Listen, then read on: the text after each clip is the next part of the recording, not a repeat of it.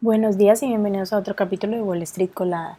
Hoy martes 6 de junio los futuros del Dow Jones bajaron un 0.14%, los futuros del S&P 500 bajaron un 0.9% y los futuros del Nasdaq bajaron un 0.7%, mientras que los futuros del petróleo estadounidense bajaron un 2.16% hasta los 70,59 dólares el barril y los futuros del Bitcoin subieron un 0.54%.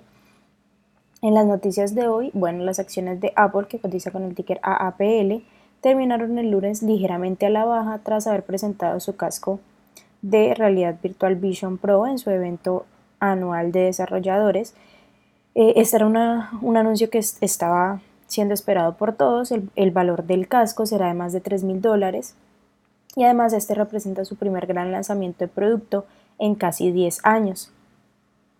Por otra parte, la SEC demandó a Binance y a su, y a su CEO Changpeng Zhao por una supuesta violación de la normativa estadounidense sobre valores. La SEC también acusó a la plataforma de tomar medidas insuficientes para prohibir a los inversores del país el acceso a la bolsa no regulada.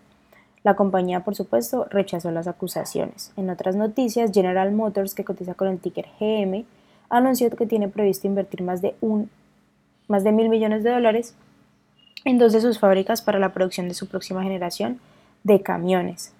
Por otra parte, Mobileye Global, que cotiza con el ticker MBLY, anunció el lunes el inicio de una oferta secundaria de acciones de hasta 35 millones de su clase A y por, por una unidad de Intel que cotiza con el ticker INTC. Mobileye no está vendiendo ninguna acción en la oferta y, y no obtendrá ningún beneficio de ella, según el comunicado. En otras noticias, Spotify, que cotiza con el ticker SPOT, anunció que realizará recortes adicionales en su plantilla laboral. Alrededor de 200 puestos serán eliminados en su, división, en su división global de podcast. Por otra parte, Neuralink, la empresa de Elon Musk, está valorada ahora en 5 mil millones de dólares frente a los 2 mil millones de dólares de hace dos años. Recientemente, la compañía obtuvo la aprobación por parte de la FDA para iniciar su primer estudio clínico en humanos. Las acciones que tenemos hoy con proyección bullish son Visionary Education Tech, que cotiza con el ticker VEDU y ha subido más de un 93%. También Excel Brands, que cotiza con el ticker XELB y ha subido más de un 70%.